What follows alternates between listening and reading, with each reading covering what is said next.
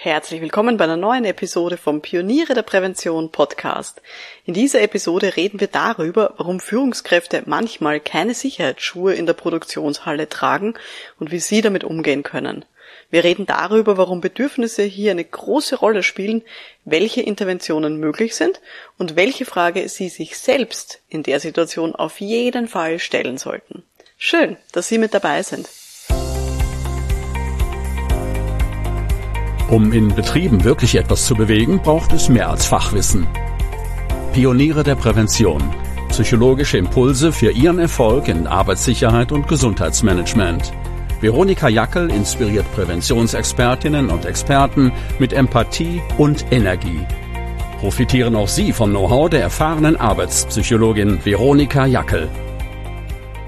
Liebe Pioniere der Prävention, wir reden heute darüber, wie man das Bewusstsein von Führungskräften heben kann für Arbeitssicherheit, damit sie hier nicht verzweifeln, auch wenn ihnen da vielleicht manchmal das Hirn stehen bleibt.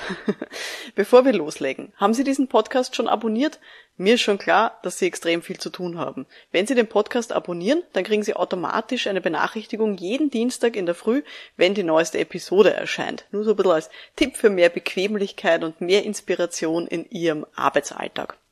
Falls Sie eh schon länger zuhören, dann empfehlen Sie den Podcast gern weiter. Es freuen sich ja alle über so kostenlose Tipps, oder? Eben. Gut, also legen wir los. Eine Fachkraft für Arbeitssicherheit, die hat letztens das sogenannte Audit zum Erfolg gemacht.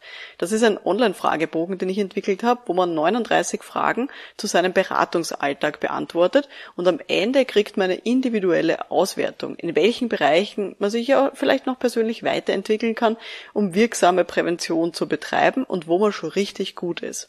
Jedenfalls, da ist eine Frage, die heißt, was ist aktuell Ihre größte Herausforderung? Und die Person hat geschrieben, das Bewusstsein für Sicherheit in einem Unternehmen, besser gesagt, das Nichtbewusstsein. Ich diskutiere mit allen Führungsebenen über das Tragen von Sicherheitsschuhen in der Produktionshalle. Da bleibt mir oft das Hirn stehen. Zitat Ende. ja, und genau deshalb will ich heute mit Ihnen darüber reden, wie man das Bewusstsein von Führungskräften für Arbeitssicherheit heben kann. Und zwar natürlich mit psychologischem Fachwissen und Bedürfnisorientierung.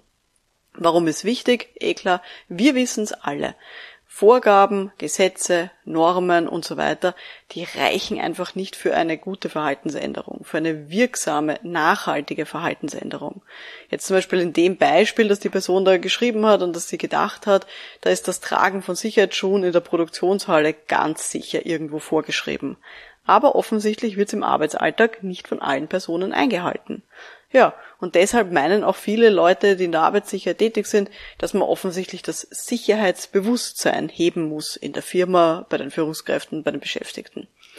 Und, vielleicht mache ich mich jetzt gerade unbeliebt, aber das glaube ich schon mal nicht. Ich bin davon überzeugt, niemand will sich verletzen, niemand will einen Unfall haben. Ja, dieses Sicherheitsbewusstsein per se ist sicher da. Aber Natürlich ist Arbeitssicherheit jetzt nicht bei allen Leuten im Alltag ganz vorne in der gedanklichen Liste mit dabei, ganz vorne bei den Prioritäten. Aber per se das Bewusstsein, dass man eben sicher arbeiten möchte, da bin ich sicher, das haben alle. Wir müssen es nur irgendwie ausgraben, dass es nach vorne rutscht in der Prioritätenliste. Also fangen wir mal an. Woran kann es denn liegen, dass zum Beispiel diese Führungskräfte in der Firma die Sicherheitsschuhe nicht tragen in der Produktionshalle? Die erste Frage, die man sich hier stellen sollte, ist, welche anderen Ziele haben denn die Führungskräfte in der Firma? Geht es darum, Leistung zu zeigen, irgendwelche Kennzahlen zu erreichen, viel Gewinn zu erwirtschaften, die Produktion hochzuhalten oder die Qualität der Produkte hochzuhalten. Also ich bin mir relativ sicher, dass diese Führungskräfte viel am Tisch haben werden, viele Ziele, die sie erreichen sollen. Die zweite große Frage ist, welche Bedürfnisse haben denn die Führungskräfte? Also tief in sich drinnen, welche Motive haben die? Also was ist ihnen wichtig? Was sind so die, die Werte, die sie auch mittragen? Es kann zum Beispiel sein, dass diese Führungskräfte oder eine dieser Führungskräfte sagt, pff, Leistung ist mir besonders wichtig. Ich will mich erfolgreich fühlen. Das ist für mich ein, ein Kernthema. Das muss dieser Person auch nicht zwingend bewusst sein, aber ähm, dass wenn sie dieses Bedürfnis hat, dann wird sie ihr Handeln immer danach ausrichten. Es kann sein, dass eine andere Führungskraft ein großes Machtbedürfnis hat, dass dieses Machtmotiv sehr stark ist, also andere Personen anführen zu wollen. Es gibt auch das Bedürfnis nach Autonomie, also unabhängig zu sein, selber Dinge zu entscheiden. Es kann auch sein, dass eine Führungskraft hier besonders das Kompetenzbedürfnis sehr stark hat. Also, dass man effektiv einwirken möchte mit eben allem, was man weiß und was man kann auf andere Menschen. Es kann auch sein, dass die Führungskraft ja die Ehre sehr hoch hält, also dass sie respektiert werden möchte und sich selber auch anständig verhalten möchte. Das sind ganz unterschiedliche Bedürfnisse, die jeder von uns bis zu einem gewissen Grad immer ausgeprägt hat. Und jede Person hat so eine individuelle Zusammensetzung. Es ist auch so ein Teil der Persönlichkeit einfach, den wir da so mitbringen. Ja, und jetzt ist natürlich im Arbeitsalltag so ein bisschen die Frage, ja, welche Verhaltensweisen und welche Entscheidungen zahlen auch auf die individuellen Grundbedürfnisse ein. Also, wenn ich zum Beispiel das große Bedürfnis nach Autonomie habe, mit welchen Entscheidungen im Arbeitsalltag, welche Verhaltensweisen helfen mir denn, dieses Autonomiebedürfnis auch zu erfüllen?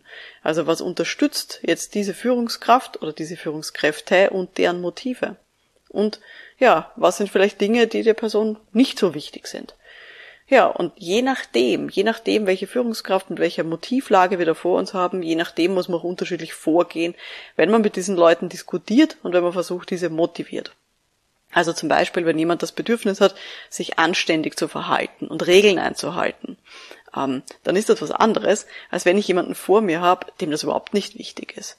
Weil wenn das jemandem nicht wichtig ist, Regeln einzuhalten und sich sozusagen anständig zu verhalten, dann brauche ich auch nicht mit Regeln und Vorschriften argumentieren bei dieser Person. Weil das wird sie zumindest nicht intrinsisch und nachhaltig motivieren. Ähm, die Fachkraft für Arbeitssicherheit, die das geschrieben hat, die hat auch geschrieben, ich zitiere nochmal, ich diskutiere mit allen Führungsebenen. Und das ist für mich auch ein Hinweis darauf, dass offensichtlich in diesem Betrieb, dass die Präventionskultur hier vielleicht ein, auch ein Thema ist, wenn das mit allen Führungsebenen äh, relevant ist. Und ich denke mal, wenn die Geschäftsführung das schon nicht ernst nimmt und zum Beispiel keine Sicherheitsschuhe anzieht in der Produktionshalle, dann wird man es auch sehr schwer haben im mittleren Management. Und ich sage mal, keine Ahnung, wenn die Leitung der Finanzabteilung dann durchspaziert, dann wird die wahrscheinlich auch nicht so viel ähm, Interesse dran haben, da auf alles einzuhalten. Also, das sind so ein bisschen die, die Hintergründe, an die man dann denken muss, wenn man solche schwierigen Situationen vor sich hat. Jetzt ist die große Frage, welche Interventionen kann man denn jetzt setzen, wenn man da zuständig ist für Arbeitssicherheit und dass das eigentlich eingehalten wird. Natürlich, absolute Basic, selber Vorbild sein. Also selber natürlich die Sicherheitsschuhe anhaben, auch wenn man mit einer Führungskraft unterwegs ist in der Halle, ganz wichtig. Und natürlich, man kann auch diese Personen darauf hinweisen aber immer, und jetzt habe ich den erhobenen Zeigefinger da, immer mit motivierender Gesprächsführung. Motivierende Gesprächsführung ist ein Begriff aus der Suchtprävention. Also wenn man versucht, eben Leute, die süchtig sind nach Stoffen, also nach Alkohol, nach Nikotin oder auch nach härteren Drogen, wenn man versucht, die wegzubringen von dieser Sucht, dann kann man eben mit motivierender Gesprächsführung arbeiten. Das ist ein absoluter Klassiker aus der Suchtprävention. Und ich verrate hier mal was an der Stelle. Mein Papa, der raucht. Der raucht Zigaretten schon seit vielen Jahrzehnten. Und überlegen Sie mal, immer wenn ich den jetzt sehe, wenn er, dass er raucht, Glauben Sie, dass es helfen würde und dass es was ändern würde, wenn ich ihm jedes Mal sage, dass es ungesund ist? Jedes Mal, wenn wir uns sehen? Wahrscheinlich nicht. Ja, wahrscheinlich. Möglicherweise wird das nicht die beste Vorgehensweise sein. Jetzt könnten Sie sich mal überlegen, was müsste ich denn zu ihm sagen, dass das wirkt? Dass er vielleicht aufhört zu rauchen nach vielen, vielen Jahrzehnten. Wahrscheinlich würde es nicht helfen, wenn ich ihm sowas sage wie, Papa, da bleibt mir echt das Hirn stehen, wie kann man nur so blöd sein und rauchen? Wahrscheinlich wird das nicht helfen, oder? Und ähnlich ist es dann auch, wenn ich Leute versuche davon zu überzeugen, Sicherheitsschuhe anzuziehen in der Produktionshalle. Was man aber machen kann, ist zum Beispiel Konsequenzen aufzuzeigen. Welche Konsequenzen hat es für einen selber, für andere, wenn man eben diese Schuhe nicht trägt? Also zum Beispiel, welche Vorbildwirkung das hat auf die Beschäftigten oder welche Verstöße es gibt gegen solche Vorgaben. Und das ist natürlich jetzt unterschiedlich, welche Interventionen man setzen sollte, je nachdem, welche Bedürfnisse ich bei dieser Führungskraft auch wahrnehme, also worauf die anspringt. Je nachdem muss ich hier unterschiedlich vorgehen. Aber was ich Ihnen auch noch mitgeben möchte, ist die große Frage, wie gehen Sie persönlich denn damit um? Wenn man nämlich gefühlt so alle Führungskräfte gegen sich hat oder zumindest nicht als Unterstützung erlebt und die ziehen alle ihre Sicherheitsschuhe nicht an, obwohl man das tagtäglich predigt, dann kann ich mir vorstellen, dass das emotional auch schwierig ist, oder? als er für sie selber.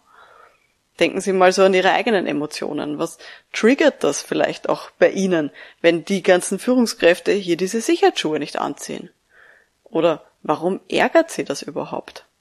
Theoretisch könnte es Ihnen ja egal sein, oder? Jetzt so als Fachkraft für Arbeitssicherheit. Weil ich gehe davon aus, Sie haben wahrscheinlich Ihre Sicherheitsschuhe an. Das heißt, Ihre Zechen sind sicher.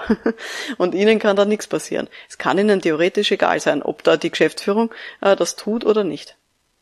Warum ist es Ihnen nicht egal? Ich gehe davon aus, es ist Ihnen nicht wurscht. Vielleicht ist es so ein gefühlter Angriff auch auf Ihr Selbstbild und vielleicht auch auf Ihre Kompetenz. Dass Sie vielleicht so tief in sich das Gefühl haben, die machen das, um was gegen sie zu haben. Oder die machen das ähm, und haben nicht die gleichen Werte, die sie vertreten und für die sie immer einstehen. Vielleicht haben sie auch Angst, dass sie dann nicht ernst genommen werden von den Beschäftigten, äh, wenn die Geschäftsführung dann nicht dahinter ist. Und das ist etwas, was, glaube ich, sehr wichtig ist, dass wir uns das immer wieder vor Augen führen. Wenn wir uns über Führungskräfte ärgern, egal worüber, also egal ob die keine Sicherheitsschuhe anziehen oder, ähm, weiß nicht, ihre Mitarbeiter anschreien, jetzt im Feld der Arbeitssicherheit, äh, im Feld der Arbeitspsychologie oder ähm, wenn die, weiß nicht, nicht mitmachen bei Bewegungsangeboten oder so. Wie geht's ihnen denn damit? Warum ärgert sie das? Was löst das vielleicht auch für andere Emotionen bei ihnen aus?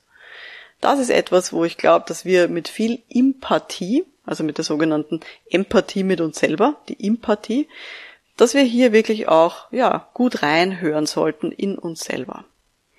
Wenn Sie dieses Thema mehr interessiert, ich erzähle das noch viel mehr im Detail im Intensivlehrgang mit dem Titel Bedürfnisorientierte Prävention, der von Jänner bis Juni 2024 stattfindet.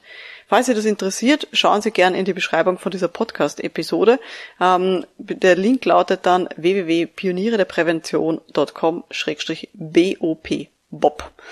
Und in diesem Lehrgang Bedürfnisorientierte Prävention, da lernen Sie, wie man in Gesprächen diese Grundbedürfnisse eben raushört und wie Sie dann optimal darauf reagieren können. Und natürlich kümmern wir uns auch um unsere eigenen Bedürfnisse und äh, um dieses Thema der Empathie, das ich da noch angesprochen habe.